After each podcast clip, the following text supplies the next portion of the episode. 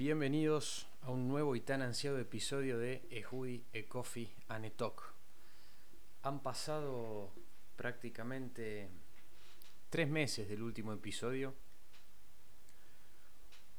Estuve de viaje y cuando volví repensé de darle un giro distinto al podcast y migrarlo hacia un video podcast y empecé a autocomplicarme con la idea y terminé no haciendo ninguna de las dos. Ni el video podcast ni el podcast que venía haciendo. Ya reinsertado y con la rutina normal, eh, me urgió volver a hacer los episodios y acá estamos. Nuevamente, como el clásico lo indica, este episodio estimo y espero que sea corto, aunque después tal vez se extienda más de lo previsto. Quería hablar este capítulo sobre una experiencia que tuve con la aplicación Rappi. He publicado un artículo en LinkedIn al respecto, pero no utilizar el capítulo como medio de queja, ya la situación ha sido resuelta, pero me puso a pensar en cómo, eh, cómo se evalúan hoy en día los startups y por qué no dejan de ser una inversión de riesgo. Eh, resumo lo que me sucedió. En la era de los algoritmos, donde un algoritmo reemplaza a una docena de trabajadores de atención al cliente en muchas empresas, yo era un cliente que gastaba muchísimo dinero por mes en Rappi, pero muchísimo dinero. Eh, tenía la suscripción premium, que primero no te cobraban envío, después inventaron otro fee, inventaron otro tier de suscripción premium y, bueno, eh, te cobraban algunas cosas sí, otras no. Medio que decayó ese, ese concepto o servicio. Pero volviendo al caso, yo tenía la, suscripción premium y una semana eh, cuatro pedidos consecutivos me salen mal. Primero me roban eh, un pedido de empanadas. 1500 pesos en empanadas.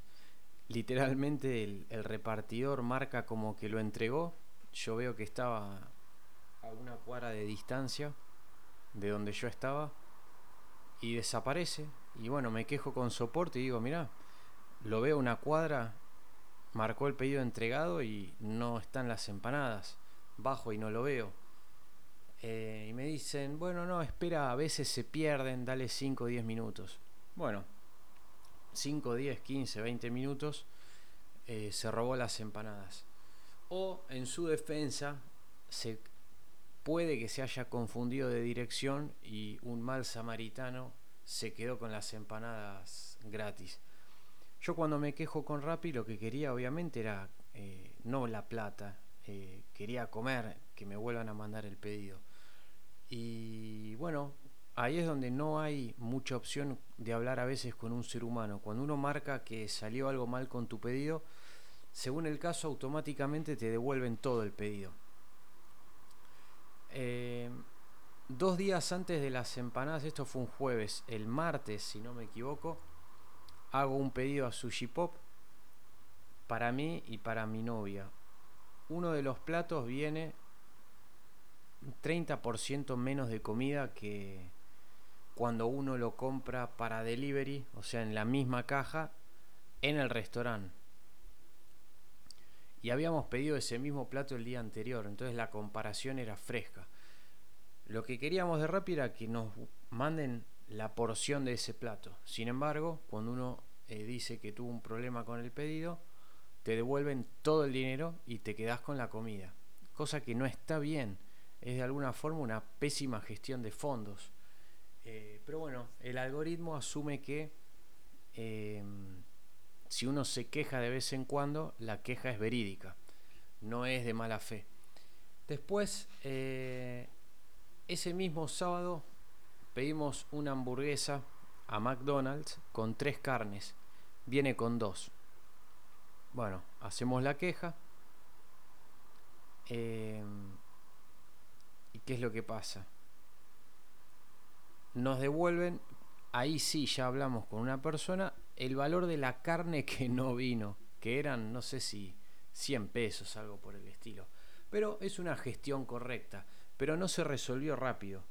En vez de comer tuvimos que estar 20 minutos chateando con soporte, te llaman por teléfono. Y bueno, toda una historia. Y por último, la número 4 fue, al día siguiente pedimos a Hell's Pizza, que la sucursal que nos reparte siempre está hasta las manos de gente y bueno, errores pueden suceder. Pedimos cuatro porciones que venían en dos cajas, dos porciones en cada caja y llega una. El mismo rapitendero, el delivery, cuando me entrega la caja me dice, mira, sé que vos pediste cuatro, tengo una sola caja, abrila adelante mío porque me parece que está mal el pedido. La abro y le digo, y sí, está la mitad. Y le digo, ¿podrás por favor también vos quejarte con soporte? Porque a mí ya me estropearon tres pedidos en esta misma semana. Y bueno, yo vi como él intentó hablar con soporte y no encontraba la opción en la aplicación, muy difícil. Bueno, subo a mi casa, me quejo y digo, me falta la mitad del pedido. Eh, hablo con soporte por teléfono en vez de comer, otra vez 15, 20 minutos explicando todo y soporte me dice, bueno, te vamos a devolver el dinero por las pizzas que no te llegaron. Al rato me llega un mensaje automático que dice, no te podemos dar más reembolsos porque ya tuviste varios problemas esta misma semana. Básicamente el algoritmo asumió que yo estaba robándole a Rappi porque había tenido tres problemas, cuatro en total, en una misma semana, y era inconcebible. Es decir, yo creo que el algoritmo jamás puso pie en Argentina, eh, porque acá es más que posible que algo te salga mal cuatro veces, o que un servicio funcione mal cuatro veces en una semana. No es tan loco de pensar. Y de ahí en más no pude hablar nunca más con un ser humano. Eh, entré en un loop infinito en donde siempre recibía mensajes automáticos nadie más me respondía y digo, chau, no les doy más un peso, porque era mucho dinero lo que yo gastaba ahí por mes, voy a dar de baja la cuenta. Y ahí me encuentro con que no se puede dar de baja la cuenta de Rappi. Es virtualmente imposible. A partir de febrero de este año, todas las aplicaciones del iOS Store, es decir, Apple para los Apple Voice, eh, todas las apps que ofrezcan creación de cuenta desde la app tienen que ofrecer dentro de la app un botón que te cierre la cuenta y borre los datos. Eh, más allá de la ley de defensa del consumidor que hay acá en, la Argentina, esta práctica de políticas de datos esté eh, reforzada por legislaciones locales o no en cualquier país, se ha vuelto un eh, casi un deber para las aplicaciones, más para un unicornio del calibre de Rappi. Una empresa de vale, la verdad no tengo la evaluación más actual, pero mínimo un billón de dólares con B larga. Eh, tiene fondos de Sequoia, es uno de los VCs más importantes del mundo. Salió de Y Combinator, una de las aceleradoras más importantes del mundo, donde ha salido de Airbnb y Dropbox, por dar algunos ejemplos. Entonces es inviable. y bueno, la única forma de dar de baja la cuenta es yendo a un botón que dice dar de baja mi cuenta, que es una mentira. Lo único que hace es abrir un chat con soporte. Soporte eh, se toma dos días para leerlo y en teoría te tienen que cerrar la cuenta. Soporte me llama y me dice, ¿qué problema tuviste? Y le digo, mira, me robaron dos pizzas y cuatro pedidos y ya no me quieren devolver más el dinero porque el algoritmo cree que los estoy robando. Me quiero ir. Bueno, te vamos a mandar instrucciones por email y listo. Me mandan las instrucciones y las instrucciones decían, anda al botón que dice eliminar cuenta. Y ese es el mismo botón que no te elimina la cuenta. Entonces, eh, para no perder más tiempo con eso, fui, hice una denuncia en defensa del consumidor y un representante legal, un apoderado de la, de la empresa, termina cerrando el caso diciendo, eh, bueno, te vamos a cerrar la cuenta. Y ahí es donde yo abro el tema de este episodio. ¿Hace falta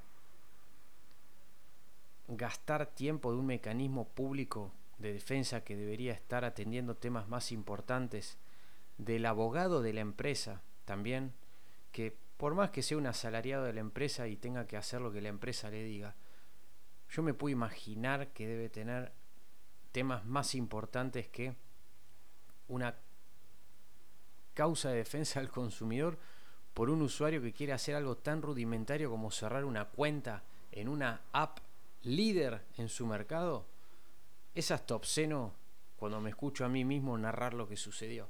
Pero bueno, parece ser que sí, es así. Y más allá de esto, me quedo pensando el por qué. Bueno, y yo actualmente trabajo como consultor de startups. Eh, habré pasado por literalmente docenas de startups, varias docenas de startups. He analizado también eh, desde las más grandes hasta las más hogareñas y los métodos de evaluación que los fundamentals tradicionales no aplican. Eh, se habló de la burbuja de los startups, en donde casos como WeWork, incluso Uber durante mucho tiempo o son deficitarios, pero la evaluación no para de incrementar y los inversores tradicionales no entienden por qué, pero están todos estos grupos modernos que siguen poniéndole billete a startups y uno dice, bueno, ¿cómo los miden? Bueno, eh, los analytics es una de las mejores formas de poder ver si una startup está siendo exitoso o no y por lo menos si a futuro le va a redituar un retorno al inversor de todo el dinero que pone, si va a poder incrementar su evaluación. Y para este tipo de startups, que serían gig marketplaces, es decir, economías colaborativas, eh, donde tenés un repartidor, un comercio que vende más gracias a la app, el repartidor tiene un trabajo gracias a la app y yo como usuario tengo la comodidad de poder comprar lo que quiera y que me llegue a mi casa. Bueno, dicho esto, ¿Por qué hacen estos artilugios? Bueno, uno de los eh, KPI más importantes es los usuarios activos. La cantidad de usuarios activos para este tipo de aplicaciones es, valga la redundancia, su activo principal. Eh, si la gente usa la aplicación y cada vez es más la gente que la usa, bueno, quiere decir de que el valor debiera incrementar y así se reporta a inversores y así se juntan nuevas eh, rondas o, eh, o fondos, digamos. Entonces, ponerle un candado a la puerta de salida, ¿qué es lo que hace? La gente que no entiende muchos, muchos los detalles eh, y de estas cuestiones, tampoco es que yo soy un experto, pero por lo menos algo he leído, dice, bueno, mira, estos estos tipos, la verdad, me cansaron, no les doy más un peso, dar de baja la cuenta. Chat con soporte. Ves que no la puedes dar de baja. Bueno, ¿sabes qué? Me harté, la desinstalo. Y ahí es donde viene el tema. Las, eh, no es lo mismo reportar una cuenta eliminada que una app desinstalada, que en muchos casos ni se reportan y durante mucho tiempo era difícil detectar cuando un usuario se desinstalaba una app. Entonces, quedaba en una suerte de gris donde eh, la compañía puede reportar a ese usuario como activo entre comillas, digamos. Y eso se llama stats padding, que es un término que viene de la NBA, donde uno eh, en teoría podría llegar a torcer estadísticas para beneficiarse uno a perjuicio de otro jugador. En el caso de los startups, eh, poner un candado a la puerta de salida hace que uno desista de desinstalarse una cuenta como debiera ser, que se borren los datos, eh, que la cuenta deje de existir, que intentes loguearte y no puedas, y no sea un soft delete donde los datos los siga guardando la empresa, solo que vos no lo ves, sino que realmente se borre por completo, como las leyes europeas lo mandan. Perdón por los ruidos, pero es una avenida muy ruidosa esta. Bueno, entonces este stats padding eh, lo que hace es eh, potencialmente podría afectar uno de los indicadores más importantes para demostrar el éxito y la salud de una empresa de estas características. Y yo ahí es donde me quedo pensando. Eh, claramente los inversores no se fijan únicamente en estos números, tienen otro tipo de termómetros, en startups avanzados tienen directores sentados en el board que deberían tener el pulso del día a día, pero ¿cuántos startups hay que con la nueva moda del data science, eh, que si bien es data, no es, eh, es data certera, pero maleable? ¿A qué voy?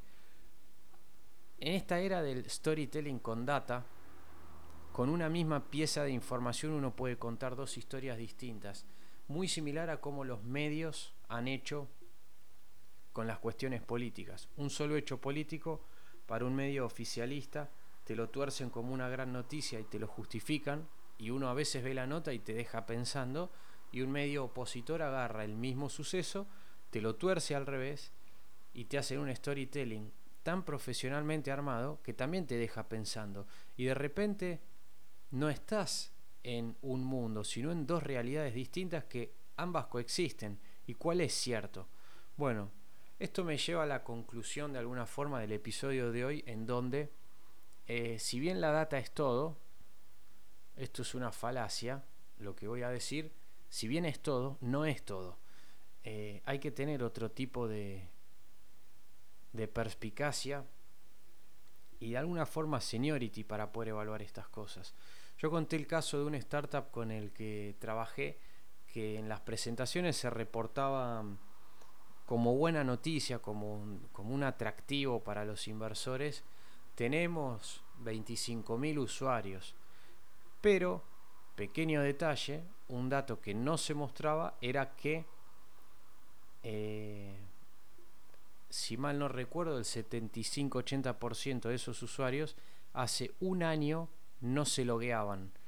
Obviamente la mayoría de ellos ya no tendrían ni la app en su celular eh, o la cuenta abierta en, la versión, digamos, web, web app o web based y eh, reportar eso es una mentira, es, es tomarle el pelo a los inversores. Se pueden hacer eh, historias y narrativas mucho más siniestras con datos.